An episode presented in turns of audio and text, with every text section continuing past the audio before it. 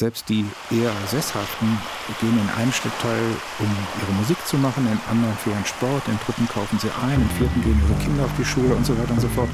Und dann klappt das mit der Begrenzung auf die lokale, also sprich parochiale Ebene, nicht mehr. Denn wir sind damit nicht mehr in der Lage zu tun, was wir als Volkskirche tun sollen, nämlich möglichst vielen Menschen möglichst gleiche Chancen zu geben, Evangelium zu begegnen.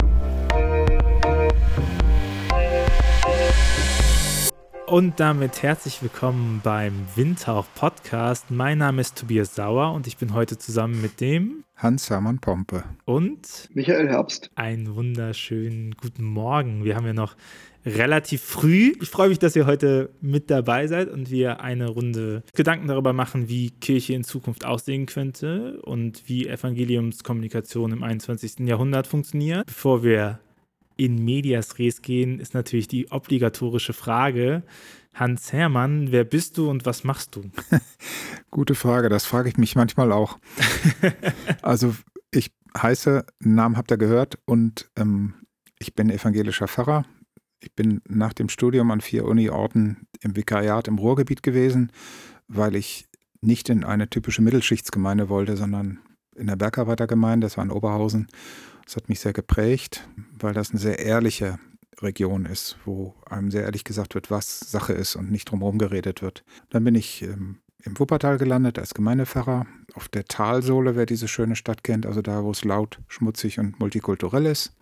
Und habe da 17 Jahre erlebt, dass Gemeinde entstehen kann oder lebendig wird oder weiter wächst und Menschen erreicht. Dann bin ich gewechselt in die missionarischen Dienste der meiner Heimatkirche, der Evangelischen Kirche im Rheinland, habe die neun Jahre geleitet und dann kriegte ich einen Anruf aus der EKD.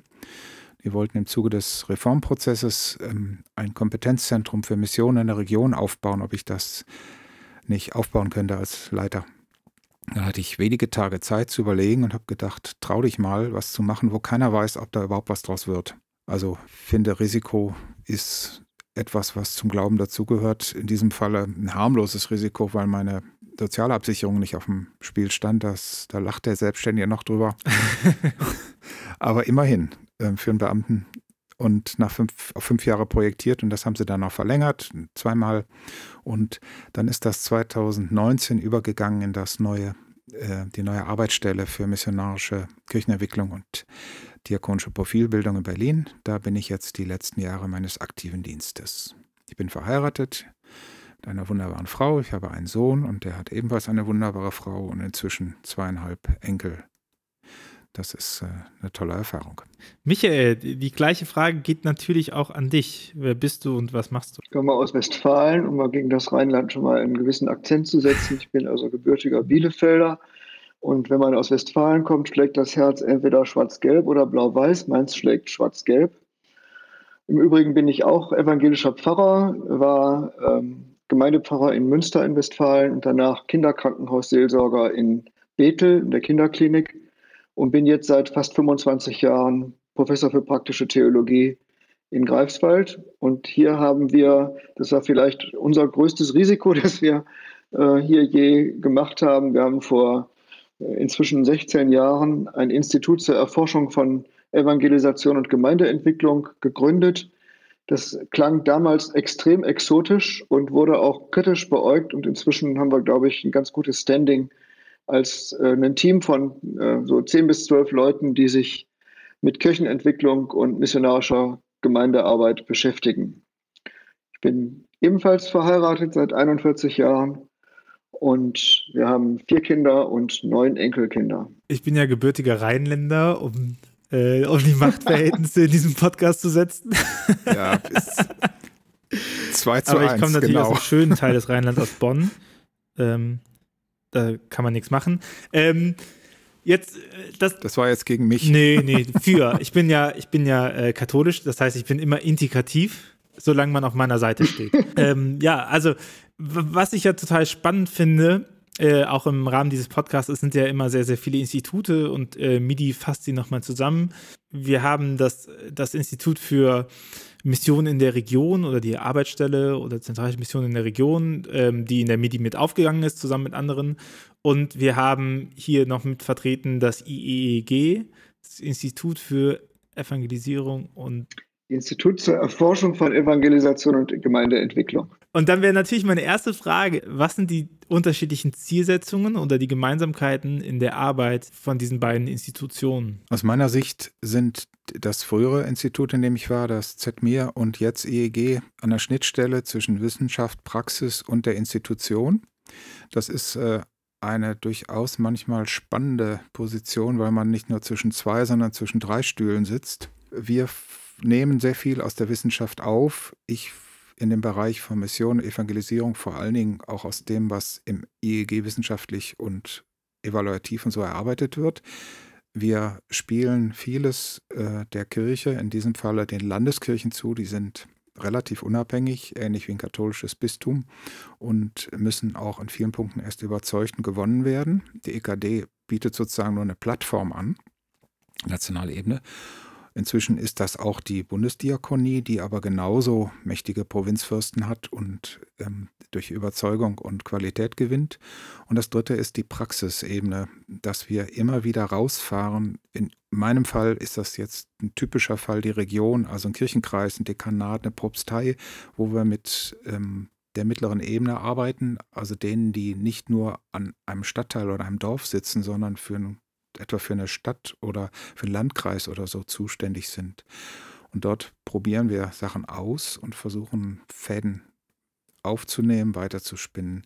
Das wäre etwas, was das IEG zum Teil, also aus meiner Sicht, ähnlich macht und zum Teil anders. Aber das muss der äh, Michael Herbst sagen. Ich habe ja schon darauf hingewiesen, dass unser Institut ein bisschen etwas Ungewöhnliches darstellt. Wenn man fragt, was wir tun, dann äh, ist unser Haupt, unsere Hauptbeschäftigung tatsächlich Forschung.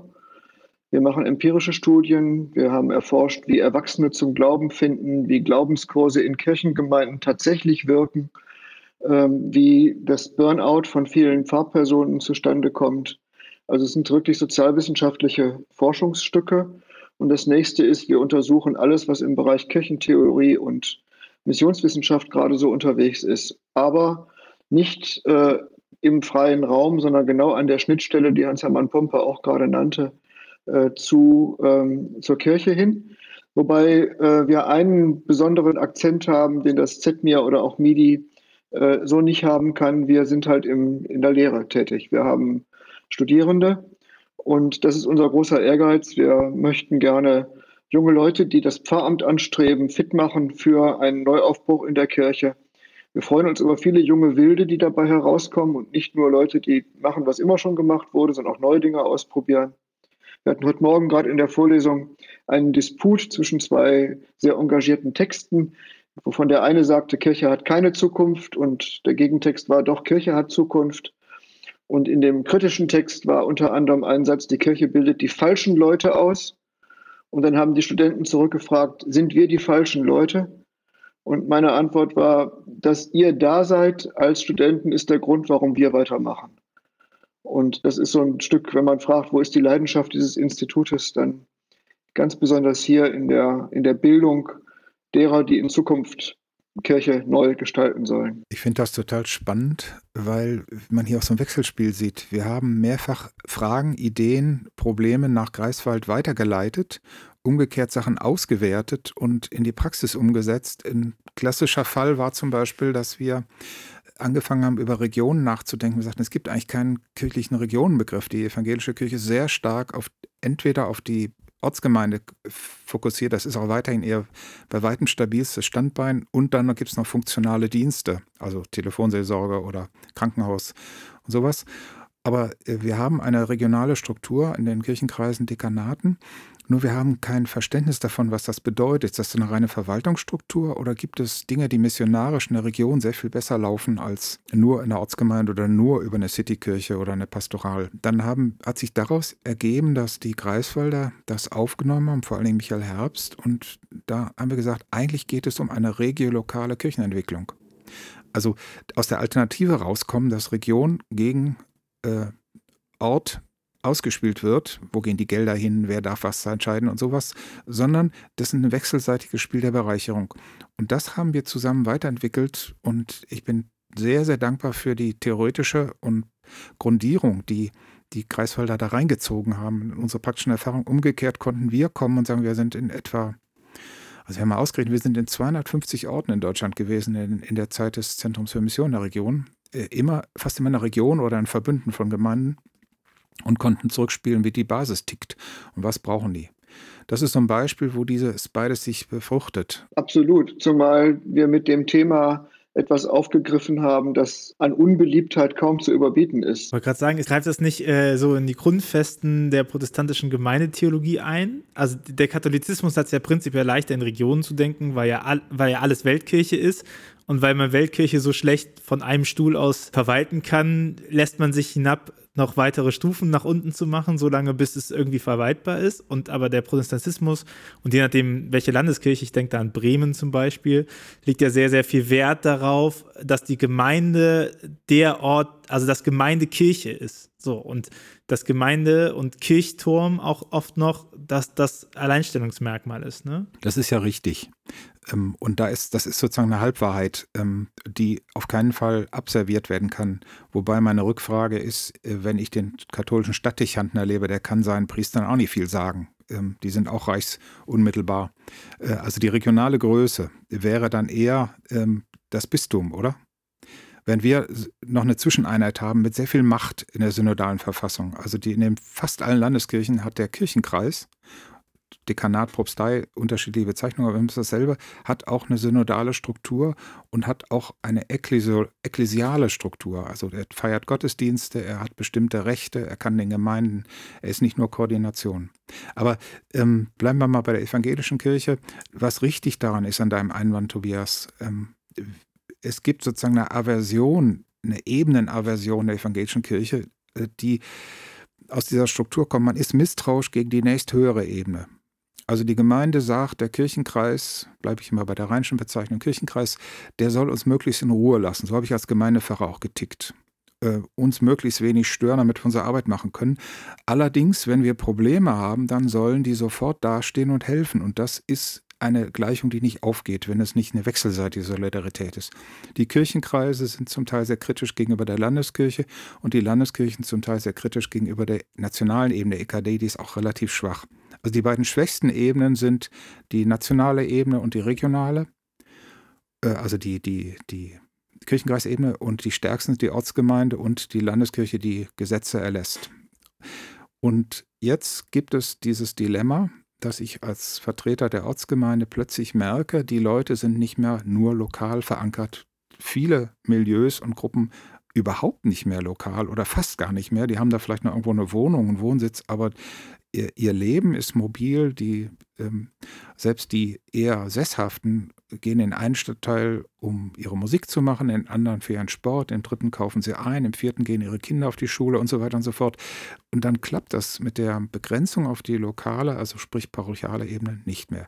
Das versuchen wir aufzubohren oder vielleicht ein bisschen weniger äh, radikales Bild so zu vernetzen, dass man die Chancen der Nachbarn in der Region, der, der Nachbargemeinden, der funktionalen Dienst, der kirchlichen Orte und so entdeckt. Ähm, da hat uns Michael Herbst sehr geholfen. Er hat ein wunderbares Bild einer etwas unordentlichen Region entworfen.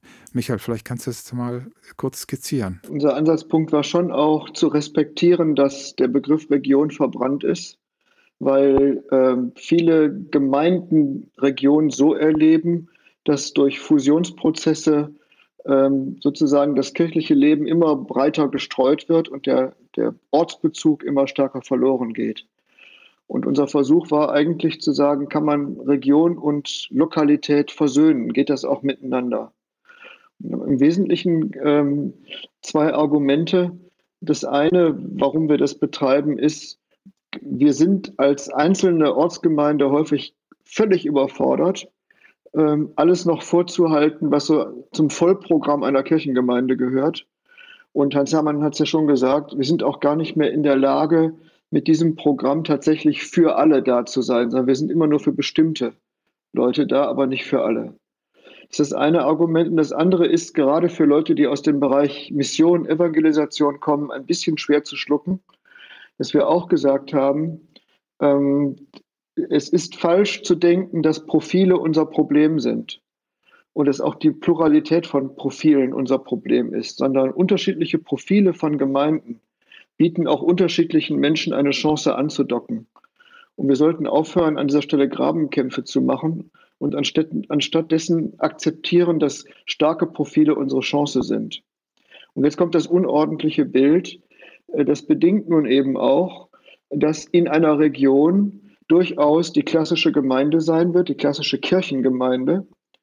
Vielleicht wird sie anders aufgebaut sein müssen und weniger darauf vertrauen können, einen eigenen Pfarrer, eine eigene Pfarrerin zu haben, sondern sehr viel stärker auf eigene Beine kommen müssen, also auch ehrenamtlich geleitet werden müssen.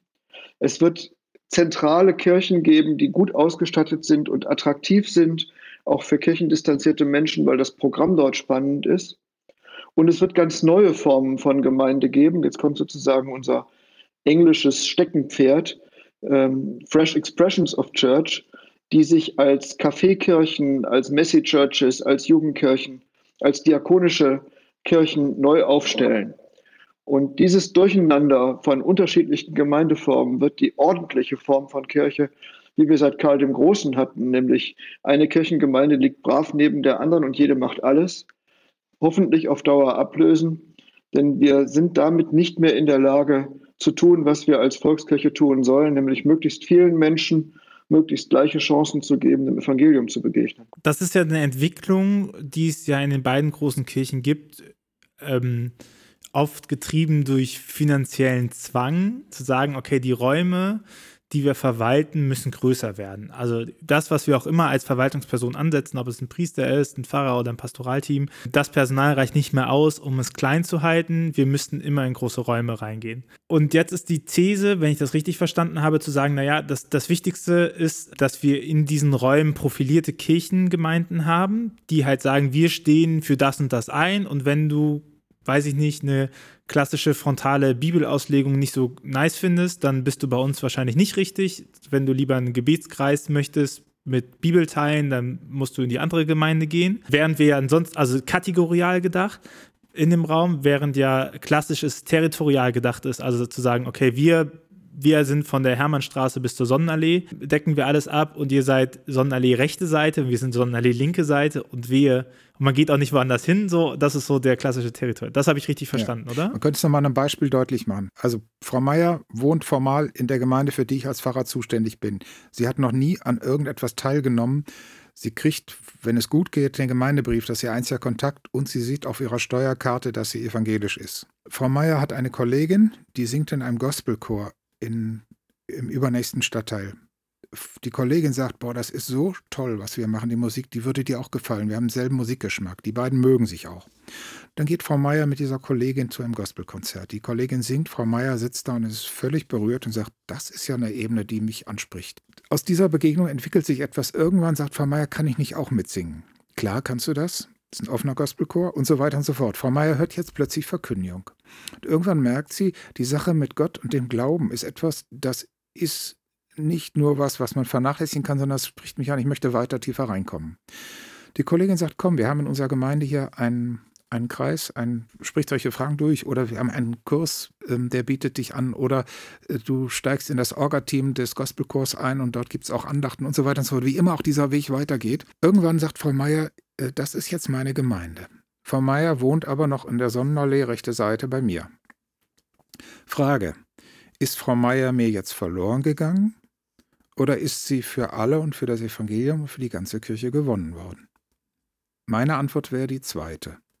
Auch wenn ich Frau Meier damit möglicherweise verliere, weil sie sich ummeldet, aber es ist kein Verlieren, sondern es ist ein sich sortieren und ein äh, mit dem Evangelium in einer gelebten Gemeinschaft ankommen. Und das passiert eigentlich immer schon, Hans Hermann. Ne? Das haben wir, als ja, wir natürlich. Gemeindepfarrer waren, auch schon erlebt, dass die Menschen vor allen Dingen im, städtisch, im städtischen Bereich wählen erwachsene Menschen, wo sie hingehen. Und es ist relativ uninteressant, ja. ob das zu ihrer Wohnadresse passt. Es geht übrigens auch, ich bin ja nun in der, wirklich in der Diaspora-Fahrer gewesen in Münster, das geht quer zu den Konfessionen. Also bei uns in der Gemeinde waren auch Katholiken und ich wusste, dass einige Evangelische die dritte Weltarbeit in der benachbarten katholischen Gemeinde viel spannender fanden als unsere äh, Arbeit. Und das war immer schon so. Was jetzt neu ist, ist, dass das nicht nur zufällig passiert, sondern dass man das bewusst auch ein Stück weit inszeniert und sagt, die Vielfalt der Gemeinden und die Vielfalt auch der Gemeindeformen muss unterschiedlichen Menschen solche Andockmöglichkeiten geben. Und das reine Wohnprinzip ist nur noch ein ergänzendes, ist ein vielleicht wichtiges, aber nur noch ein ergänzendes Prinzip, wie sich Kirche selber aufstellt. Wir verabschieden uns auch aktiv und nicht nur mit schmerzhaftem Gesicht zulassend von der Vorstellung, dass jeder bitte dahin gehen soll, wo er wohnt. Das ist ja das Kirchenentwicklungsmodell von diesen Lagerfeuern, ne? Also, dass man halt sagt, äh, Kirchen, Kirchen werden Lagerfeuer und die haben eine gewisse Strahlkraft und in dieser Strahlkraft entsteht Mobilität. Und das steht ja im Kontrast zu dem Modell, dass man sagt, wir müssen so nah wie möglich an die Menschen dran, an den Menschen dran sein, weil die Menschen sich nicht mehr für ihre äh, für die Sonntagsmesse oder den Sonntagsgottesdienst äh, bewegen. Man könnte sagen, Tobias, dass der Unterschied ist, wo entstehen Beziehungen. Das alte Parochialprinzip setze noch voraus, dass du in einer geschlossenen Lebenswelt lebst, im Dorf oder im Stadtteil. Das ist immer noch in vieler Hinsicht da. Die überlappen sich ja auch. Das eine ist nicht abgelöst das an, durch das andere, sondern wir haben Überlappungen. Aber das andere ist, was du sagst, das Lagerfeuermodell People like Fire, not Fences. Also die Leute mögen nicht Abgrenzung und Einordnung, sondern sie gucken, wo ist die Wärme, wo entsteht was, was mich anzieht. Und das ist aus meiner Sicht eine postmoderne oder spätmoderne Entwicklung ähm, in der mobilen und ähm, sehr viel subjektiver, individualistischeren Gesellschaft, dass die Leute äh, die Optionsfreiheit haben. Sie dürfen, sie wollen wählen und sie wollen, dass das auch gesehen, gewürdigt und akzeptiert wird. Und komplex wird unser Modell dadurch, dass wir trotzdem sagen, das wusste aber auch schon Ernst Lange vor 50 Jahren, dass man bei allem, was man da innovativ macht, die nicht vergessen darf, die immobil sind, die nicht diese Beweglichkeit haben, sondern die darauf angewiesen sind, dass in ihrer Nähe verlässlich bestimmte Dinge auch angeboten werden. Und deshalb regiolokal, das haut eben nicht die Lokalität, also das lokale kirchliche Leben einfach sozusagen vom Tisch, sondern sagt, da müssen wir sehr vorsichtig sein, dass Frau Meier, wenn sie 80 wäre, äh, trotzdem wüsste, äh, ich habe einen Pfarrer, den ich, der mich erreicht und der mich besucht und wo ich auch weiß, der äh, sorgt sich auch, wenn ich beerdigt werden muss, darum, dass das anständig geschieht. Kann diesem Modell sehr, sehr viel abgewinnen. Also, also ich persönlich glaube, dass die äh, Tatsache, dass wir aus Parochie, also das Wort in die Fremde gehen, in der Fremde leben, einen eng abgestückten bürokratischen Verwaltungsbezirk gemacht hat, eigentlich das Dilemma zeigt. Ne? Also, dass wir nicht in die Fremde gehen, sondern eigentlich sagen, okay, wir verwalten hier Fremde und wir haben hier gewisse Sachen, die wir halt zu tun haben. Wir müssen alle Grunddienste ablesen und so. Ah, oh, Mensch, ist das anstrengend. Was aber ja interessant ist, und da unterscheiden sich, glaube ich, schon die Konfessionen, ne? weil es für die katholische Kirche Praktisch sieht es anders aus. Praktisch haben wir genau die gleichen Diskussionen wie ihr. Wie nah ist das dran an den Menschen, der Kirchturm? Das ist meine Kirche, ne? Okay. Äh, aber theoretisch, theologisch äh, drauf geguckt, ist es für die katholische Kirche ja einfacher zu sagen, ach nee, dann ziehen wir die Pfarrei einfach auf Dekanatsebene hoch oder bei euch Kirchenkreisebene. Ne? Das, das funktioniert bei uns, dass wir einfach sagen, naja, das Dekanat ist jetzt die Pfarrei und wir gründen nach unten Gemeinden raus. Ne? Wir wir splitten wieder den Begriff von Pfarrei und Gemeinde und haben nach unten Gemeinde und Pfarrei ist unser reines Verwaltungsding. Aber im Protestantismus ist es ja, und auch hier skizziert natürlich, ähm, viel stärker ja die Identität der Christinnen und Christen an die Gemeinde selber gekoppelt. Wie bekommt man das hin, zu sagen, naja, skizziert gesprochen, der Kirchenkreis ist jetzt die Identifikationsebene und nach unten sind die einzelnen Gemeinden und Gemeinschaften, die, die dazugehören. Ne? Weil die, die, die Fläche muss ja größer werden. Das ist ja Finanzzwang. Und der wird auch nicht einfach aufgehoben. Also was wir immer sagen, ich glaube, Hans-Hermann, ihr auch, äh, bitte hört uns jetzt nicht so, dass unsere Ideen zur Zukunft der Kirche bedeuten, dass manche schmerzhaften Einschnitte nicht mehr passieren müssten. Sondern wir versuchen, das, was wir reformerisch denken, einzuzeichnen in eine Kirche, die kleiner werden muss. Und der, wir können eher sagen, wie es dann nicht funktioniert, nämlich mit Zwang. Also wenn man versucht, das zu verordnen, dann landet man ganz schnell an der Wand und ist, ist fertig. Also ihr kommt in die Kirchenkreise, Hans Hammer, vielleicht erzählst du es einmal, weil die Erfahrungen, die Gemeinden miteinander machen, wo grenzüberschreitende Begegnungen stattfinden, wo man sich gegenseitig stützt, wo man miteinander ein Experiment wagt und gute Erfahrungen macht, sind doch, glaube ich, der, sozusagen der Brustlöser, der ähm, die Sache nach vorne bringt. Vielleicht kann man das, ja, ich kann mal zwei Beispiele erzählen. Das eine ist, ich hatte eine Klausur eines Pfarrkonventes im Süden von Baden, Konstanz. Ähm, das erstreckt sich von Bodensee bis nach Singen, also weil es eine eher katholische Gegend ist, ein sehr großes Gebiet, drei Regionen. Und in einer Region, die hat man dann auseinandergeschickt und die haben miteinander gesprochen und aus einer Region kamen die Kollegen, Kolleginnen zurück und hatten ganz interessante Erfahrungen gemacht. Sie hatten gesagt, von den fünf Gemeinden, die ja diese Region bilden, sind vier da und eine nicht. Und dass die eine nicht da ist, hat einen Grund, die ist völlig am Boden, die ist zerstritten, zerstört. Ähm, die Pfarrstelleninhaber, äh, Ehepaar mussten wechseln oder wollten und der Kirchenvorstand ist auch ähm, eigentlich gelähmt. Und man sieht sozusagen, eine Gemeinde geht richtig kaputt. Und diese vier haben jetzt nicht gesagt, äh, gut, dass es bei uns besser ist, sondern sie haben gesagt, jetzt sind wir verantwortlich, wenn wir dieses Modell ernst nehmen. Von jetzt ab gehen wir jeden Sonntag dahin. Wir bieten irgendwas an. Entweder nur, dass jemand da ist von uns und Solidarität zeigt, oder wir bringen eine Predigt mit, oder unser Chor singt, oder wir machen die Fürbitten, oder wir bringen die Kaffeekannen für hinterher mit oder so. Mich hat das sehr bewegt, weil das eine, eine nicht erwartbare, fast emergente Reaktion auf unser Modell war in einem konkreten Kontext, wo die Leute dazu nicht verpflichtet sind. Das war nicht die Fahrperson. Anderes Beispiel, wir haben eines unserer ältesten Projekte war in Mittelhessen im der Land-Dill-Kreis, ähm, zwei Dekanate zusammengearbeitet haben und die beiden leitenden Geistlichen und auch die Projektgruppe, die das begleitet hat, also ein Kooperationsprojekt, sagten wir, wollen das, die hatten einen schönen Bottom-up-Prozess gemacht, wir wollen gerne missionarisch mehr mehr Leute erreichen und so.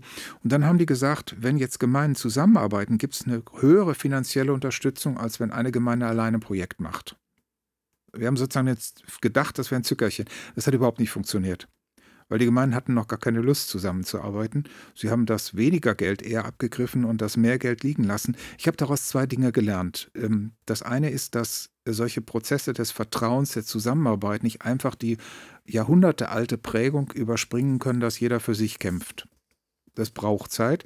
Und das Zweite ist die begrenzte Rolle von finanziellen Zückerchen. Die können Motivation, Initiative, Leidenschaft, Passion fürs Evangelium nicht einfach ersetzen und noch nicht mal unbedingt fördern. Vielleicht diese beiden Beispiele mal. Ähm, ich glaube, dass der Kirchenkreis, so wie wir ihn bei uns kennen, sich sehr schwer tut, eine Identität zu erzeugen. Die Leute haben schon meistens eine regionale Identität. Also Tobias sagt, ich komme aus dem Rheinland. Michael sagt, ich komme aus Westfalen. Das ist eine relativ große Identität. Die kann ich auch sagen, bin auch Rheinländer. Aber innerhalb des Rheinlands muss ich sagen, ich komme aus dem Bergischen Land und da ist Bonn schon wieder ganz anders. Und Bonn würde sagen, also die Kölner, da sind wir doch, äh, wir haben den Kurfürst gehabt und ihr habt den äh, Erzbischof gehabt. Und so. Also Köln ist ja eher ein ja, Vorort. Genau, so geht das schon los. Ja. Und das ist in Westfalen oder im Friesland oder im Erzgebirge genauso, je nachdem, wo man runterkommt. Aber die meisten Leute haben nicht nur eine Stadtteilidentität, sondern wenigstens eine, eine regionale und äh, man spricht dasselbe Idiom oder teilt die, die, gemeinsame, die gemeinsamen Medien oder hat einen gemeinsamen Fußballverein oder eine regionale Spezialität. Also wenn man mit Thüringern redet, die stehen alle wie eine Eins für die Thüringer Bratwurst. Obwohl ich persönlich als Nicht-Thüringer äh, nicht so wahnsinnig viele Unterschiede zu unserer merke, aber das werde ich natürlich in Thüringen nie laut sagen, sondern mit leuchtenden Augen reinbeißen und so weiter und so fort. Also äh, der Kirchenkreis hat, kann, kann schwer eine Identität entwickeln, aber er könnte die vorhandenen Identitäten stärken und aus den lokalen Engführungen herausführen. Also ich verstehe, und das habt ihr davor auch schon mal gesagt, dass, äh, dass für Kirchenentwicklungsprozesse die Beziehung in vielerlei Maße ausschlaggebend ist, ne? dass man die Beziehung eben nicht wegführt äh, von territorial, aber sich bewusster macht, dass die Beziehung eben an Gemeinden unabhängig vom Territorium gesetzt werden darf. Also dass die Gemeinden trotzdem bleiben und man sich wahrscheinlich irgendwas zugehörig fühlt und das vielleicht auch ein Gospelchor auch eine Gemeinde oder Gemeinschaft, das wäre der nächste spannende Punkt, äh, ist, was, was mir so ein bisschen im, im, im Kopf rumkreist und ich äh, meine, ich werde mir jetzt nicht nochmal die Blöße geben, IEG falsch zu zitieren, aber äh, da ist Evangelisation drin. Und die eine Sache ist ja immer zu sagen, okay, wie kann man mit den Leuten, die da sind, halt arbeiten, ne? Und wie kann man das und so ändern? Aber ich meine, man muss sich ja bewusst machen, dass die Leute, die da sind, sind ja da, weil ihnen das so gefällt. Und das hat ja die letzten Jahre gezeigt. Allen Leuten, denen das nicht mehr so gefällt, die sind A in der Gemeinde nicht mehr präsent, So, also selbst die Gemeinden, selbst die vollen Gemeinden erreichen ja nur äh, vielleicht ganz knapp zweistellig von denen, die eigentlich äh, sie finanzieren. Ähm, und die Leute, die da sind, die, denen gefällt halt auch die Struktur, die klassische. Ne? Also, so, das sind jetzt vielleicht auch nicht die Leute, äh, die man braucht, um, um was Neues aufzubauen. Deswegen wäre ja nochmal der spannende Punkt, äh, liegt nicht die Hoffnung in eine neue Kirchenstruktur eigentlich paradoxerweise bei den Leuten, die aktuell nicht in der Kirche, also die nicht die glauben, aber nicht da sind? Ja, oder auch bei denen, die nicht da sind, weil sie nicht glauben. Also wir wissen schon, dass die, äh, die Gründe für den Kirchenaustritt äh, vielfältig sind, aber äh, von den Anlässen schwer zu unterscheiden sind. Also die Anlässe sind, man hat sich über irgendwas geärgert, aber die Gründe sind fast immer, dass einem die Bedeutung von Glauben für das eigene Leben eigentlich überhaupt nicht mehr einleuchtet.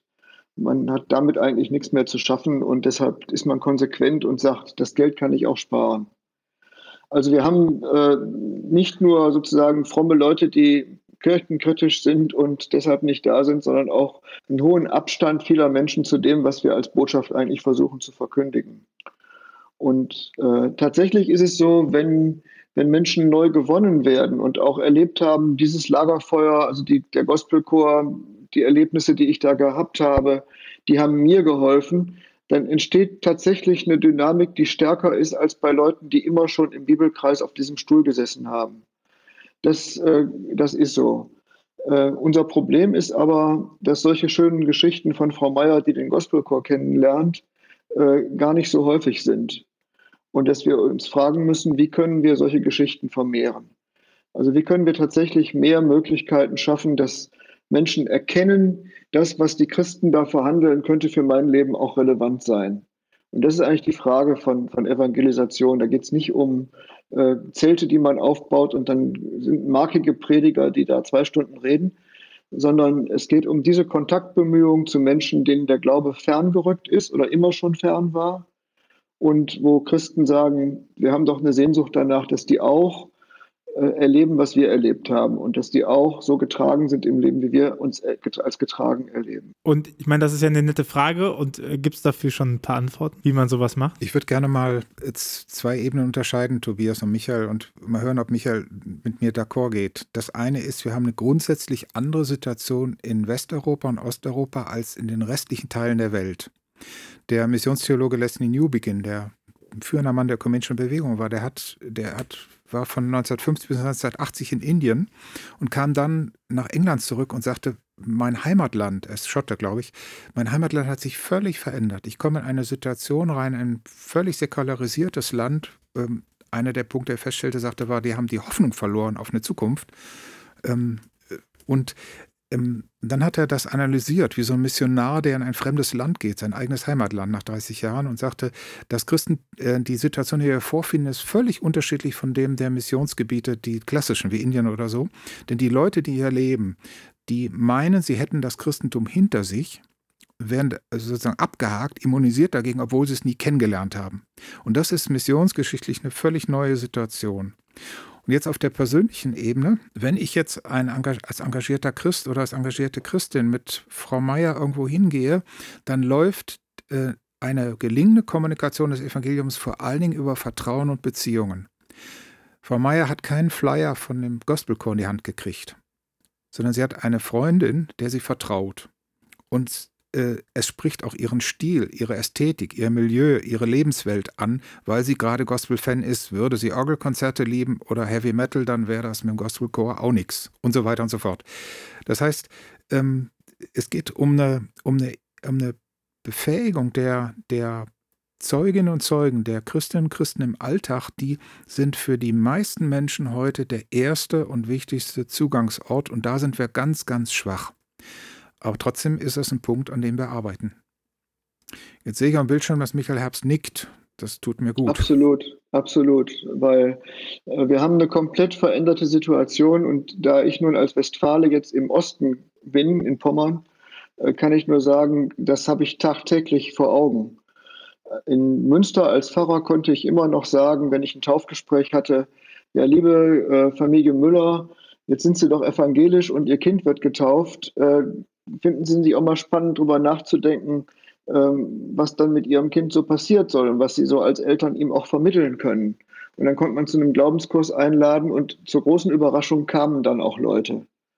Und der, der Weg hier ist deutlich, deutlich länger, weil der christliche Glaube ist komplett vom Bildschirm verschwunden.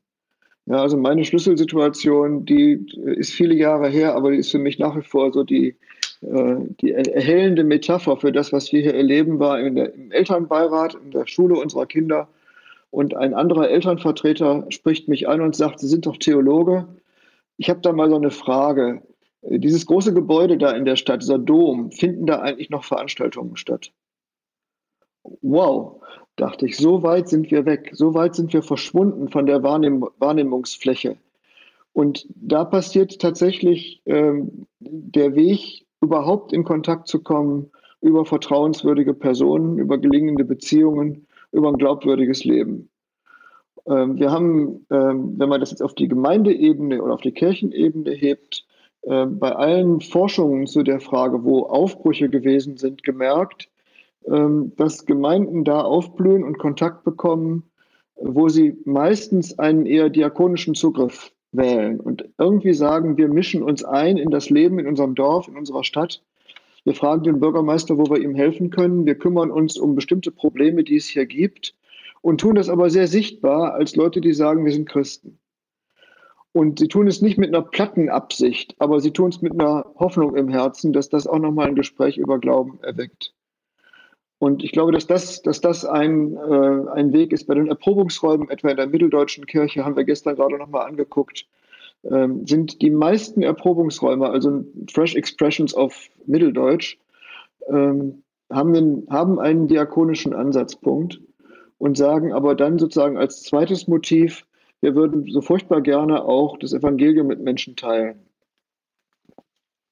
Und dann, dann, wenn das geht, dann machen Veranstaltungen auch wieder Sinn. Also ich bin kein Gegner von guten Veranstaltungen, von alternativen Gottesdiensten, von Glaubenskursen, von äh, tollen Dinnerpartys mit einer, äh, mit einer Predigt oder so. Ich bin nur der Meinung, die machen erst Sinn, wenn die Kontakte da sind und die, wenn die Beziehungen diese Qualität haben, dass man über Glauben reden darf.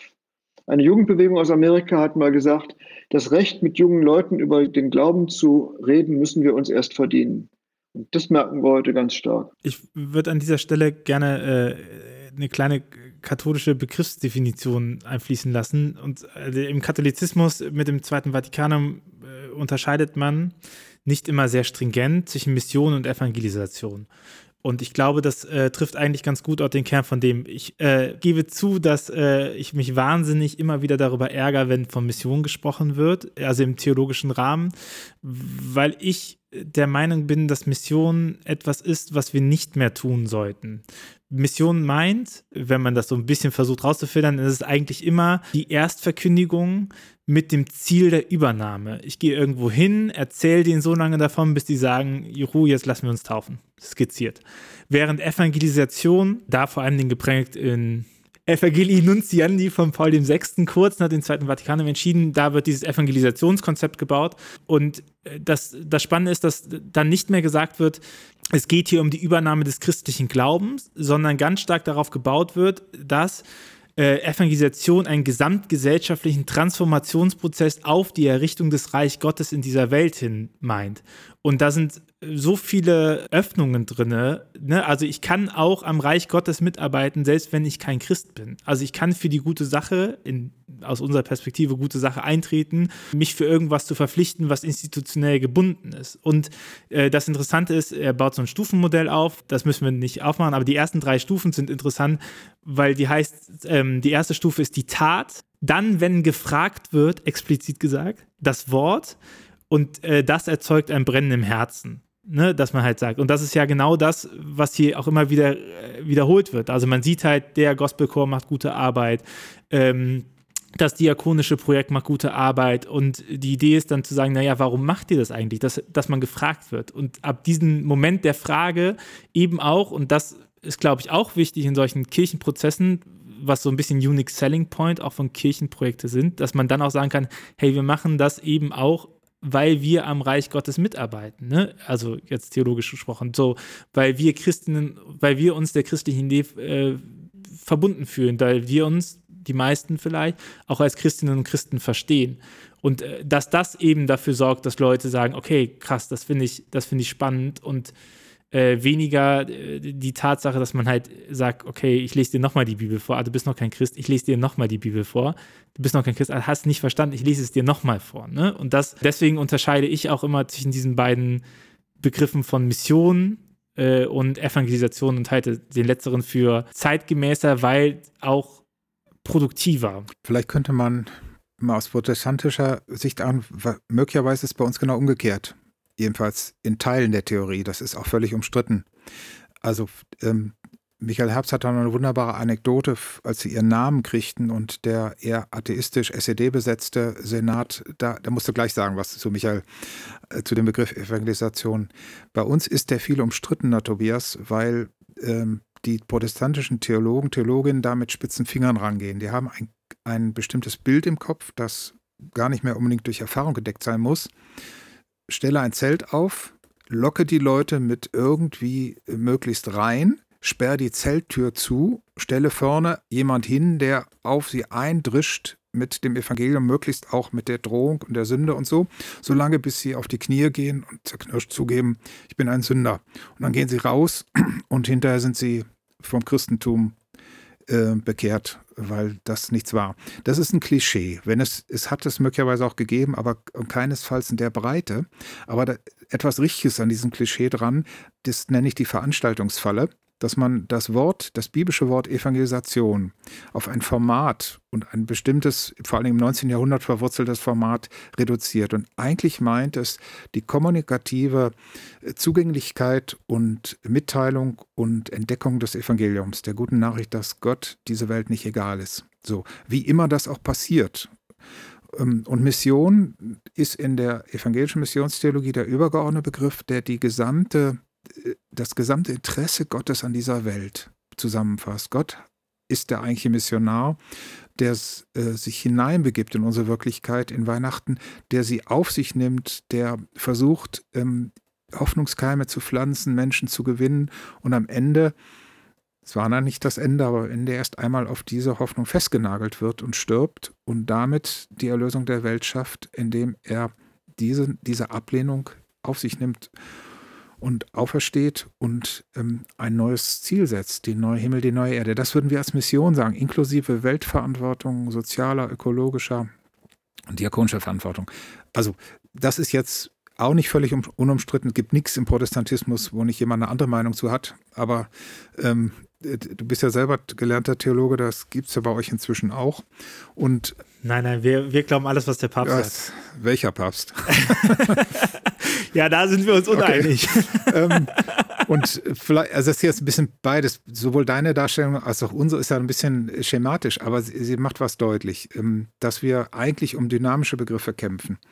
Ähm, ich habe in meiner Kirche das Problem, dass äh, dieser berühmte Vers aus 1. Petrus 3, wenn, äh, seid immer bereit, Auskunft zu geben, die Hoffnung in euch ist, sozusagen in eine nicht verfolgende, nicht Gegenwindsituation in Westeuropa oder in Europa überhaupt reingeprojiziert wird, so im Sinne von, ich lebe so, und wenn jemand mich fragt, dass, weil er so, so toll findet, wie ich lebe, dann gebe ich auch Auskunft, aber vorher nicht. Ich erwerbe mir sozusagen das Recht über meinen Lebensstil. Das ist eine absolute Ethisierung des Protestantismus, weil so lebe ich nicht. Ich bin viel zu sehr alter Mensch, alter Adam, alte Eva, würde Luther sagen, äh, als dass mein Lebensstil mit meinem Fluchen, mit meiner Fahrweise, mit meinem Egoismus, mit meinem ökologischen ähm, also, also Inkonsequenzen, die ich immer noch habe und so weiter und so fort. Oder manchmal meiner Gesetzlichkeit, die anderen das eigene aufzwingen, so, als dass der Leute zum Fragen bringt. Ich glaube, dass man aufpassen muss, dass man darüber nicht die äh, deutlichen Aufforderungen Jesu an seine Jüngerinnen und Jünger, geht hin, macht zu Jüngern, seid meine Zeugen, Zeuginnen und so, dass man die darüber nicht vergisst. Also das ist jetzt exakt äh, die Antwort, die ich auch sehr ähnlich gegeben hätte.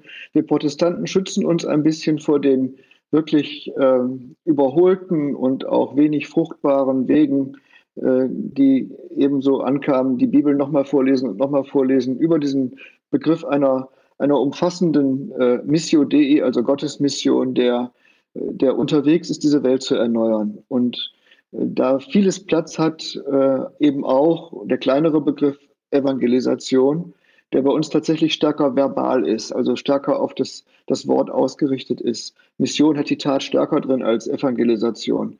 Die kleine Anekdote war, dass unser Rektor, als wir das Institut hier an der Uni begründet haben, äh, mit Mission nichts am Hut hatte. Er hat uns also erstmal gezwungen, da muss Erforschung drinstehen. Das hat unseren Namen schon mal lang gemacht, weil er dachte, wir wollten die Uni missionieren. Und dann sagte er aber, kann das Wort Mission finde ich überhaupt nicht gut. Und aus einer momentanen Eingebung heraus habe ich dann gesagt, na, wir haben im evangelischen Bereich noch einen zweiten Begriff. Wir sprechen auch von Evangelisation. Ach, sagt er, Evangelisation, das klingt ja irgendwie wie evangelisch, machen Sie mal.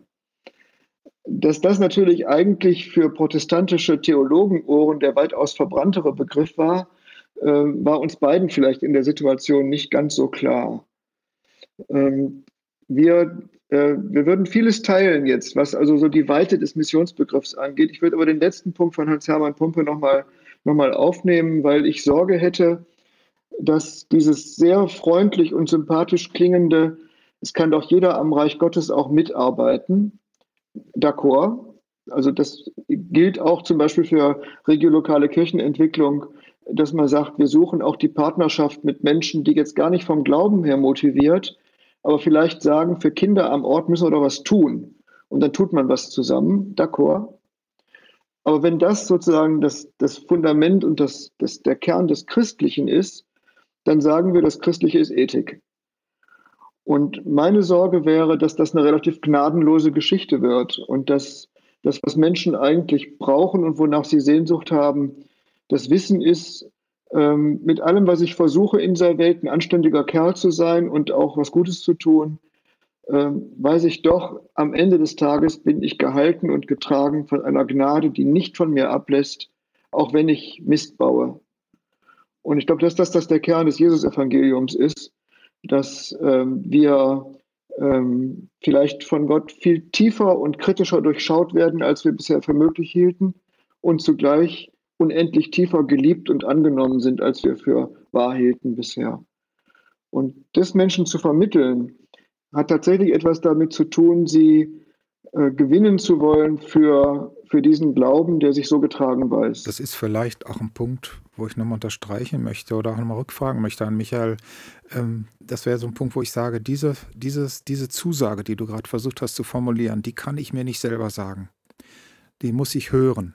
Und das ist jetzt mein protestantisches theologisches Ohr, was sagt, ähm, der Glaube kommt aus dem Hören, sagt Paulus mal in Römer 10. Also aus dem etwas, dass mir etwas zugesprochen wird, was ich selber, ähm, was ich selber gar nicht erfassen kann ich, ich glaube auch nicht, dass sich da die Katholiken wesentlich unterscheiden. Ähm, also, naja, es kommt darauf an, was, auf wen hört man, ja. ne? Also wer ist derjenige, auf den ja. man hört? Und es wird ja gemeinhin immer wieder gesagt, okay, das, das ist halt die predigende Person. Und ich würde sagen, naja, also Glauben kommt von Hören, okay, wenn ich das so annehme, dann, dann meine ich damit, Glauben kommt von dem Spüren, dass Gott sich ja. auch mir gegenüber offenbart. Und das ist mittlerlos. So, also das ist ich nehme das nämlich auf mit dem, ähm, mit dem Missions- und Evangelisationssache, was wir jetzt gerade hatten. Äh, ich kann an dieser Stelle nur nochmal unterstreichen, wie unglaublich wichtig es ist, ökumenische Theologie zu betreiben, weil ich glaube, dass genau diese, dieses Oszillieren von Begriffen und äh, dass dass die bei uns ja einmal komplett überkreuzt sind. Also ich, das, was ihr unter Evangelisation beschreiben hat, würde ich in Mission reinpacken. Ne? Also ich glaube, das ist halt super, ähm, super wichtig und das ist auch ein total guter Beitrag, weil man natürlich nicht darüber nachdenkt, wenn man miteinander über das redet. So, ich würde jetzt nicht immer den Evangelisationsbegriff, den ich habe, erklären, aber trotzdem denken wir, wir würden dasselbe meinen und das ist, glaube ich, gut. Hm, ich mache ein Beispiel aus meiner Arbeit. Also wenn ich äh, ich nehme den Evangelisationsbegriff, wie ich den gesagt habe, ne? also dass man sagt Tat und dann Wort. Und ich finde es einen validen Einpunkt, dass man sagt, okay, ich lebe aber gar nicht so, dass da eine Frage kommt. Ich bin nämlich eigentlich auch in meiner Art und Weise zu leben ähm, recht generisch in äh, neutral gesprochen. Wenn ich aber, ich, ich nehme das äh, aber so an, dass ich A, immer transparent mache, dass ich katholischer Theologe bin und auch in dem Kontext schon öfter angesprochen wurde auf WG-Party-Couches oder im Freundeskreis mit unterschiedlichen Fragen, die gesagt haben, hey du, wie siehst du das? Und äh, die auch äh, dadurch, dass ich meiner Meinung auch ehrlich meine, dass ich auch sagen kann, was ich gut und was ich schlecht finde und dass ich auch nicht einknicke, aber in keine Richtung so. Ähm, und respektvoll bin, dass die auch sagen, ja gut, darauf kann ich, ne, ich muss das nicht annehmen, aber das ist gut, dass du das sagst. Und äh, das sind halt nicht immer nur die ethischen Fragen, ne? Das ist auch das, äh, keine Ahnung, ich wohne in Trier und äh, Trier ist äh, in den letzten zwei Tagen äh, durch die Amokfahrt nochmal in den Fokus gekommen und du sitzt da irgendwie und fährst durch die Innenstadt morgens und da sind halt die Lichter und so und die Fragen, die halt kommen, die sind halt nicht, wie ist das ethisch vertretbar, sondern wie ist das überhaupt in der Welt? Und ich glaube, dieses, dieses Evangelisationsding ist halt eine Haltungssache, dass ich eben auch in solchen Fragen nicht hingehe und in all den Produkten, die ich mache und in all den Projekten, die ich betreue, niemals hingehe und da hinten so eine Jesuskurve dranhänge. Und immer wieder ähm, die Antwort immer nur darauf fokussiert bin, äh, übrigens, das ist Jesus und lass dich taufen, ne? sondern dass man eben ähm, darauf vertraut, dass wenn das spannend ist und wenn die sagen, okay, die Antwort ist gut, das, was du mir geantwortet hast, ist gut, woher nimmst du dein Vertrauen? Dass ich halt ab der Frage sagen kann, du, das nehme ich daher, weil ich an Gott glaube. Ne? Und nicht, und äh, ich meine, wir Christen, das höre ich immer wieder und meistens sind das äh, leider von äh, Priestern die Rückfrage, wenn die sagen so, ja, was machen wir denn, wenn uns keiner fragt? Und dann ist meine Antwort immer, ja, dann bist du halt uninteressant in deinen Antworten in deinem Leben. Und ich, ich glaube, diesen, genau diesen Einwand, generisch zu sein, ich meine, als Privatperson darf ich ja auch generisch leben, das ist ja auch voll in Ordnung. Wenn ich aber im professionellen Kontext unterwegs bin und sage, ich, ich baue hier professionell Gemeinde auf, ich stehe hier, ich werde von der Gemeinde versorgt, damit ich professionell für die Gemeinde einstehen kann oder habe ein entsprechendes Amt, dann äh, kann ich mich nicht damit zufrieden geben, dass ich uninteressant bin. Ähm, ich stimme dir in weiten Teilen zu, Tobias. An einem Punkt bin ich sehr nachdenklich. Das ist die Frage, ob es immer nur ein reaktives Evangelisieren und Missionieren gibt. Ähm, dann wäre das Christentum nie nach Europa das, gekommen. Ne? Das würde ich relativieren. Mhm. Ich, ich, unterscheide zwischen äh, Spiritualität, mhm. Glaube, Religion und Kirchenkonfession. Und nur am Anfang, ich glaube, es ist wichtig, den Leuten ähm, mit den Leuten an Spiritualität zu arbeiten. Also äh, die Tatsache, dass sie in die Welt hineingucken und sagen, hier existiert mehr. Tee ist mehr als Krümel im Fließpapier. Ne? So, daran arbeite ich und daran arbeite ich explizit. Und zu sagen, es gibt mehr in dieser Welt. Und daran, äh, wie, wie fasst du das, wie nimmst du das? Aus der Überzeugung heraus, dass Gott zu jedem Menschen spricht und ich davon überzeugt bin, dass wenn ein Mensch hört, er Gott hören kann. Es ist aber nicht meine Aufgabe zu sagen, das, was du hörst, ist Gott. Oder das, was du hörst, ist das und das. Aber ich kann ihn in diesem Weg begleiten. Und wenn die Person merkt, okay, das, hier, hier spüre ich was oder das macht was mit mir, dann ist es meine professionelle Aufgabe, das halt zu begleiten, bis zu dem Punkt, wo die Person für sich sagen kann, das ist ja interessant, was du, Korrelationstheorie von Tillich, ne, also was du mir an Antworten gibst aus, dein, aus deinem Glaubenswissen, in Anführungszeichen, und was ich für Erfahrungen mache und dass daraus halt das Christsein existiert. Ne? Und also das ist nicht, das ist, äh, der, der Punkt ist, ich bin nicht tatenlos in der Evangelisation, aber meine Taten beziehen sich vor allem Dingen auf, ich nenne das Transzendenzbewusstsein stimulieren. Also dafür zu sorgen, dass die mir vertrauen und ich halt immer wieder das Bewusstsein, es gibt eine Transzendenz, herausfordere. So, aber ob die eine Transzendenzerfahrung machen, das ist nicht in meiner Verantwortung, aus meiner Perspektive. Und das kann ich in meiner Verantwortung Das Letztere sagen. auf jeden Fall. Also die, die Frage, ob äh, ein Mensch dann in einer solchen Begegnung tatsächlich etwas von Gott erfährt, liegt außerhalb unserer Verfügung. Das ist auch gut so. Das ist ja nicht irgendwie etwas, was wir herbeizaubern und dann ist es praktisch im Raum. Das ist eine falsche Machbarkeitsvorstellung, also vollkommen d'accord. Ähm, ich merke, dass auch in unserer Debatte jetzt etwas ist, was ich häufiger im Gespräch mit katholischen Theologen erlebe, dass eine starke Figur, die so vom Vatikanum herkommt, auch von Karl Rahner herkommt, von Paul Zuliner weitergetragen wird, äh, diese Hoffnung darauf ist, dass äh, sozusagen doch in uns Menschen einen Punkt gibt, an den Gott andockt und wo wir hörfähig sind. Und dass es so eine Art Transzendenzbewusstsein tatsächlich gibt. Ähm, wenn es dazu nötig gewesen wäre, hat mich Ostdeutschland da allerdings sehr skeptisch gemacht, ähm, weil wir hier tatsächlich, äh, und das macht es wirklich äh, zu einer völlig auch für, für mich jetzt irgendwie christentumsgeschichtlich neuen Situation. Wir erleben eine Generation von Menschen, die ohne jeden Kontakt mit irgendeiner Form von Religiosität aufgewachsen sind. Und jetzt würde man ja hoffen oder denken, na, die spüren da jetzt irgendwie so, ein, so eine Art transzendentes Loch in sich, da fehlt mir doch etwas. Nö. fehlt gar nichts. Es ist alles gut. Wir kommen mit dieser reinen Innerweltlichkeit wunderbar klar und uns äh, fehlt auch nichts. Ähm, das macht die Sache nicht einfacher ähm, und lässt auch nochmal die Kommunikationswege daraufhin befragen, ob es dann reicht, darauf zu hoffen, dass das doch irgendwann mal in ihnen wieder erwacht, weil es nur verschüttet gewesen ist. Äh, aber es ist offenbar nicht mal mehr das, das Denkvermögen, äh, also nicht jetzt intellektuell, sondern ähm, eher eine ganze Stufe tiefer, sich vorzustellen, es gäbe neben unserer Welt noch eine andere Wirklichkeit. Das ist, ist gar nicht mehr vorhanden. Und das fordert, glaube ich, schon heraus, ganz, ganz, ganz grundsätzlich anzusetzen. Und der Weg ist wahrscheinlich gar nicht anders. Denn der konfessionslose Ostdeutsche wird mir nicht zuhören, wenn ich mich auf eine Bananenkiste stelle auf dem Markt in Greifswald und sage, ihr braucht Jesus. Das wird nicht funktionieren. Äh, sondern der Weg ist lang und er geht über all das, was wir im Podcast bisher besprochen haben.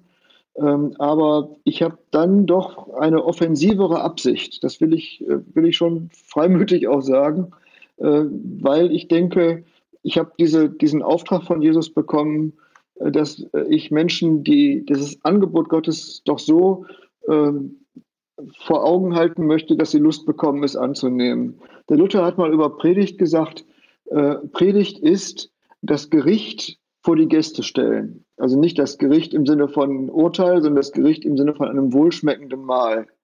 Und das gefällt mir sehr gut. Das möchte ich eigentlich. Ich möchte Menschen das so vor äh, auf den Tisch stellen, dass sie Lust bekommen zu essen. Äh, aber da bin ich wahrscheinlich jetzt doch, und es ist ja auch nicht schlecht, wenn wir da ein bisschen äh, Spannung hier im Podcast haben, äh, etwas offensiver als du. Ja, ich würde mich Michael Herbst anschließen, Tobias, ähm, weil was, was mir, was er zitiert hat von Luther, klingt sehr ähnlich wie dem, diesem berühmten Satz von dem Christen aus Sri Lanka, die Tinals, Er hat mal gesagt, ähm, Christentum ist ein Bettler erzählt dem anderen, wo es was zu essen gibt. Ähm, er hat nicht das Essen erfunden, er, er, verfügt nicht darüber, aber er weiß, wie man da hinkommt. Ich möchte gerne mit Leuten teilen, aber ich möchte es nicht teilen, weil ich eine Pflicht erledige oder weil ich unter einem äh, wie unter einem Arbeitsvertrag stehe oder so, sondern weil das die größte Freude meines Lebens und die tiefste Beschämung und die stärkste Hoffnung und der einzige nicht erschöpfbare äh, Grund meiner begrenzten Liebesfähigkeit darin liegt, dass Gott sich in Jesus mir zugewandt hat. Und das gönne ich jedem Menschen. Ich finde, zumindest jeder Mensch hat ein Recht darauf, das in irgendeiner Form kommuniziert zu bekommen. Es muss zu ihm, zu seiner Situation, zu seiner Biografie, ähm, zu seiner Lebenswelt und so weiter passen. Ähm, ich würde gerne noch mal eine Rückfrage stellen, wenn dir das recht ist, Tobias, an den Michael Herbst. Ähm, ich habe vorhin gedacht, wir waren schon mal bei dem Punkt der Tat, die ähm, auch ein mögliches Zeugnis auslöst oder glaubwürdig macht. Ähm, es gibt so eine These, die rumgeistert, wo ich gar nicht weiß, wo ihr in Freisfeld im Augenblick seid. Die sagt, eigentlich ist der Zugang in den sehr säkularisierten oder Gott entleerten transzendenzentleerten Gebieten Ostdeutschlands vor allen Dingen und zuerst über diakonische Arbeit, ähm, Verantwortung fürs Gemeinwesen und so, während ich hier in den westlichen Gebieten, also im Rheinland, immer noch erlebt, dass Leute auch mal in normalen Gottesdienst kommen, einfach weil sie, weil ihre Tochter konfirmiert wird oder weil irgendwer sie einlädt und sagt, komm doch mal wieder, okay, war ich jetzt zehn Jahre lang nicht, aber why not? Also ähm, da gibt es verschiedene Zugänge. Und, wir, und in der Greifswalder Studie, wir finden Erwachsene zum Glauben, war, hat mich eine Sache, die mich überrascht hat, war, dass immer noch ein beachtlicher Teil dann auch im stinknormalen Gemeindegottesdienst irgendwo eine, einen weiterführenden Punkt fanden. Aber das weiß ich nicht, ob das nicht inzwischen sehr viel stärker abgelöst wird durch ähm, durch Zugangspunkte oder Glaubwürdigkeitspunkte im Bereich von Caritas Diakonie? Ich würde das so sehen, dass ähm, wie eigentlich generell jeder, der behauptet, ich habe den Zauberschlüssel und das ist das Einzige, was jetzt hilft und das, was jetzt äh, nötig ist, äh, grundsätzlich schon mal irrt. Also man kann höchstens mehrere, mehrere Pfade benennen, auf denen solche Anbahnungen von Kontakt entstehen. Und in der Tat, unsere letzten Studien, die wir haben, Erprobungsräume in Mitteldeutschland äh, und ähm, landaufwärts über periphere ländliche Gebiete, äh, die waren ganz stark über Diakonie äh, eingefädelt. Genauso kann man aber sagen, dass äh, der erste Ort, an dem überhaupt wieder Menschen mit dem Christentum nach der friedlichen Revolution in Kontakt gekommen sind, Schulen gewesen sind. Also auch wenn das für manche nicht leicht war, weil sie das Modell des schulischen Religionsunterrichts als zu große Staatsnähe empfanden, die Chance wieder an den Schulen Religionsunterricht zu geben, hat überhaupt für viele auch konfessionslose Kinder das Christentum irgendwie auf den Schirm gebracht und war von daher ein extrem wichtiger Punkt in der, in der Neukommunikation von Kirche und Evangelium mit den Menschen, die hier leben. Und das andere bleibt ja trotzdem wahr, dass in den alltäglichen Kommunikationen die Beziehungen, die nachbarschaftlichen, freundschaftlichen, kollegialen Beziehungen äh, die erste Adresse sind, wo, wo Menschen mit Christen in Kontakt geraten. Also diese Antworten stehen nicht irgendwie gegeneinander, sie stehen nebeneinander, ihr Gewicht ändert sich im Laufe des Zeitverlaufs.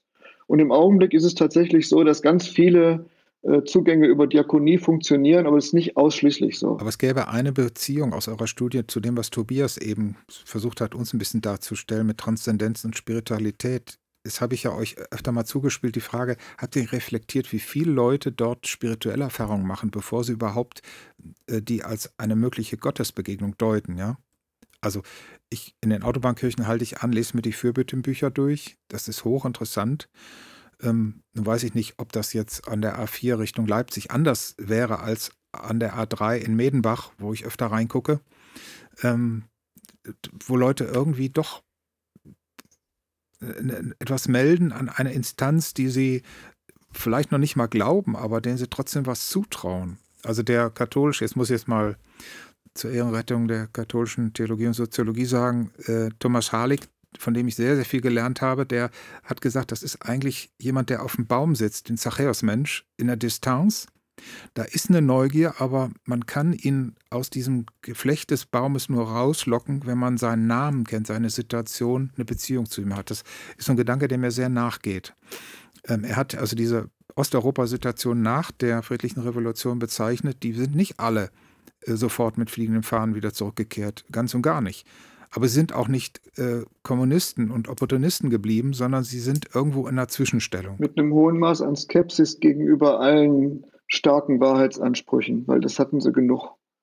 Also das macht schon mal die Kommunikation nicht einfach, wenn man dann antritt und sagt, und hier, wir haben das Evangelium, dann ist die, die Anmutung unter Umständen, jetzt kommt das nächste System. Es gab auch eine große Skepsis, das hat sich gemildert, weil die Kirche keine schlechte Rolle hier gespielt hat, aber es gab eine Skepsis, ob jetzt die Kirche äh, sozusagen übernimmt. Wenn die Partei ist weg, jetzt kommt die Kirche. Ja, aber Michael, also da muss man sehr vorsichtig sein. Wäre das äh, eine äh, Strukturanalogie zu dem eher im westeuropäischen vorherrschenden Skepsis gegenüber absoluten Wahrheitsansprüchen, äh, nicht vom System her, sondern von jedem, der auftritt und sagt, ich weiß, was richtig für dich ist? Ja. Genau da möchte ich nochmal einhaken. Genau deswegen verwahre ich mich halt dem Punkt zu sagen, ich, ich erkläre euch jetzt, was die Wahrheit ist.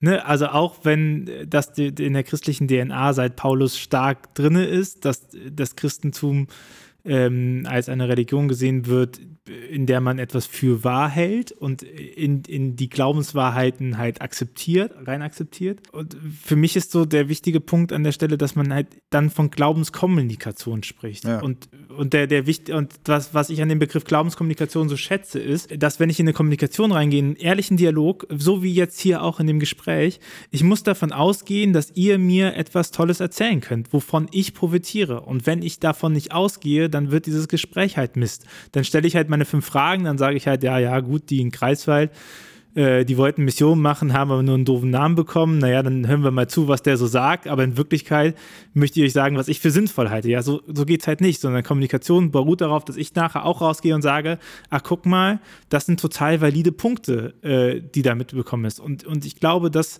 funktioniert, oder meine Erfahrung sagt auch, das funktioniert auch mit Glauben. Wenn ich ich mache ein praktisches Beispiel. Ich arbeite mit Krankenpflegeschülerinnen und Schülern zusammen. In der Ausbildung haben die mich quasi einmal pro Jahr. Das ist sehr lustig, weil ich höre am meisten, ach, wir haben uns die viel älter vorgestellt und wir sind so froh, dass die kein Priester sind. Ähm, ist auch ein katholisches Krankenhaus. Ähm, und was ich denen auch ganz am Anfang sage, ist, ich bin nicht hier, um euch zu sagen, wie jetzt christliche Spiritualität ist weil, weil wenn ihr das von mir wissen wollt, dann liest halt die Sachen, die ich gemacht habe. So, was ich möchte ist, dass ihr miteinander ins Gespräch kommt, wie ihr die Welt seht, was für euch wichtig ist. Und das ist genau dieses explizit Spirituelle, ne? So. Und ähm, dann unterschiedliche Methoden. Mit einem ging halt um Nächstenliebe und so dran geschrieben, liebe deinen Nächsten wie dich selbst. Bilder hingelegt und gesagt, so, okay, erklärt bitte den anderen, sucht ein Bild aus und erklärt den anderen, äh, was ihr darunter versteht. Es gibt kein richtig und falsch, weil das, was ihr darunter versteht, ist nicht validierbar so, sondern so. Und da finde ich, hat man die Stärke gemerkt, weil ein Mädchen, das hat davor und danach nicht mehr so viel gesagt und hat aber ein Bild von einem alten Radio, hebt es hoch und sagt, äh, Nächstenliebe bedeutet für mich, mein eigenes Leben für jemand anderen auf Pause zu stellen. Und ich habe das so oft schon erzählt und ich bekomme immer noch Gänsehaut. Und, und da ist diese Stärke drin, weil das hätte die mir zum Verrecken nicht gesagt, egal wie lange ich sie gefragt hätte. Sie hätte dieses Bild mir nicht gesagt. Und meine Aufgabe als, als äh, Mensch, der das moderiert, ist eben Methoden bereitzulegen, womit sie sprachfähig werden können. Und, äh, und dann auch darauf zu vertrauen, dass die mir was Sinnvolles sagen. Ne? Die könnten auch alle ein Bild hochnehmen und sagen, ja, ich finde, wir sollen uns alle lieb haben. So, nächstes Bild. Ne? Da gibt es ja keine Beschränkung. Aber wenn man, wenn, wenn die einen vertrauen und sagen, das ist, dass der meint das ernst mit uns, was der uns sagt, dann, ähm, dann kommt auch vertrauensvolle, intime Antworten. Und das ist genau das, was ich meine. Das ist diese innere Sehnsucht, wo ich glaube, dass es sich lohnt, äh, mit der zu arbeiten und weiterzumachen. Das ist natürlich kein, das wird kein Automatismus, ne? Die sagen nicht, ah, jetzt habe ich einmal was Nettes über Nächstenliebe gesagt und jetzt, äh, jetzt lese ich mal irgendein tolles Buch dazu. Aber so, das ist der Ansatz, dass man überhaupt wieder mit den Themen ins Gespräch kommt, weil ich auch glaube, und da will ich zustimmen, äh, wir dürfen uns nicht als Kirche nicht beliebig machen und nicht auf Ethik und nicht auf Caritas reduzieren, weil das kann jeder Verein kostengünstiger schaffen, als wir das tun. Ne? So, ja, und dieser ganze spirituelle Überbau, der muss ein, der muss sinnvoll sein für die Gesellschaft. Und ich glaube, er ist dann sinnvoll, wenn wir es wieder schaffen, dass Gesellschaft sich die Fragen nach Transzendenz stellt und damit nicht Gott, sondern zu sagen, was sind unsere Über, äh, Überprinzipien, die wir haben. Und Menschenwürde ja. gehört ja dazu, so, ne? Tobias, wenn ich, ich würde gerne nochmal anknüpfen an dem, was du am Anfang gesagt hast. Ich kann das alles unterschreiben. Ich finde es eine wunderbare Formulierung. Ähm, ich kenne niemanden, der sagt, ich habe die Wahrheit für dich im Christ. Also ich kenne, ich ahne, es gibt Klischees, aber ich kenne ja in meinem Freundeskreis, ja? Niemand. Aber möglicherweise ist, ist in deiner Spitze was drin, was richtig ist. Wir haben, ich würde gerne mal zwei Wahrheitsbegriffe unterscheiden. Das eine ist der, den wir aus der Aufklärung her haben, ein eher wissenschaftlich, juristisch, philosophischer. Falsch, richtig, links, rechts, oben, unten, schwarz, weiß. Ja? Der biblische Wahrheitsbegriff ist ein anderer. Er ist personal beziehungsmäßig gefüllt. Und deswegen ist die Wahrheit, äh, ich habe sie nicht, ich bin sie noch viel weniger, aber ich weise äh, hin auf jemand, der von sich gesagt hat, ich bin die Wahrheit. Nur er hat nicht gesagt, Vogel friss oder stirb, sondern er hat gesagt, das ist ein Weg und er öffnet dir das Leben. Also ich kann diese berühmte Formulierung aus Johannes 14 nur in einer wechselseitigen Beziehung leben. Du findest Jesus Christus, die Offenbarung Gottes in als Wahrheit deines Lebens und dieser Welt nur, wenn du dich mit ihm und mit anderen auf einen Weg begibst und wenn es darum geht, dass es für dein Leben relevant ist und dein Leben gelingen lässt. Das passt zu den äh, hebräischen, griechischen Begriffen auch. Die sind ja nicht, äh, ähm, also Emmet ist im, im, Alten Testament ist, ist das etwas sich als beständig, Fundament, als fest erweist und Aletheia heißt, mir wird was klar, etwas entdeckt. Also ein Vorhang wird weggezogen, könnte man sagen. Oder Wie Transzendenz. Ich, ich sehe ja. etwas, ja genau. Das, da, da, das ja. ist auch eine nahe Berührung zu einem, von mir aus zu einem Transzendenzbegriff. Ähm, und, und das ist ein anderer Wahrheitsbegriff. Und wir, wir sind immer noch in dem, in dem Schema, dass wir ähm, identifiziert werden mit diesem, ich weiß nicht, wo er herkommt, ich bin kein Fachmann, aber ich würde so im 18. Jahrhundert ähm, ähm, verorten. Ähm, also ich habe es, und du musst es übernehmen, damit du richtig bist. Und ähm, es gibt falsch und richtig und es gibt nicht, äh, nicht mehrere Sachen, die parallel richtig sind. Und das ist spätestens in der Physik und im 20. Jahrhundert hat das schon nicht mehr richtig geklappt, sondern da gab es mehrere Wahrheiten parallel. Äh, also Teilchen und Welle und so weiter und so fort, das kennen die meisten ja. Also der Grund, an dieser Stelle entspannt zu sein und jetzt nicht äh, zu meinen, ich muss den Druck verstärken, damit der andere annimmt, was ich sage, diese Entspanntheit würde ich teilen, der Grund ist ein anderer. Der Grund, aus dem ich das sehen würde, ist, dass Kommunikation des Evangeliums äh, nicht bedeutet, dass ich äh, mich durchsetze, sondern dass äh, Kommunikation des Evangeliums bedeutet, dass das Evangelium sich selbst im Vollzug von Kommunikation hörbar macht und sich selbst sozusagen imponiert, also ein, eine Wirkung erzeugt. Ähm, es gibt einen evangelischen Theologen, Ingolf Deifert, und den schätzen Hans-Hermann Pompe und ich gleichermaßen, der diesen Begriff Kommunikation des Evangeliums so auch aufdröselt, indem er sagt, es ist einmal die Kommunikation, die wir anstreben und auch durchführen, indem wir bestimmte Kommunikationsangebote machen. Aber am Ende des Tages ist es vor allen Dingen die Kommunikation des Evangeliums, das sich selbst kommuniziert. Und das macht, macht mich ganz gelassen, weil A, habe ich eh keine Chance, in den anderen irgendein Vertrauen zu Jesus hineinzupflanzen. Das ist mir schlicht verweigert.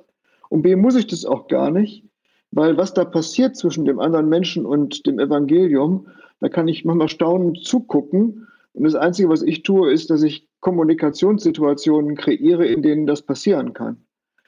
Und von daher äh, nochmal, der Ansatz war ja, die Entspanntheit, an der Stelle jetzt nichts Bedrückendes tun zu wollen, teile ich. Der Grund ist weniger die Hoffnung auf etwas, so eine Art Transzendenz, Sehnsucht im Menschen, als auf dieses externe, mediale Vorgehen, das das Evangelium sich selber kommuniziert.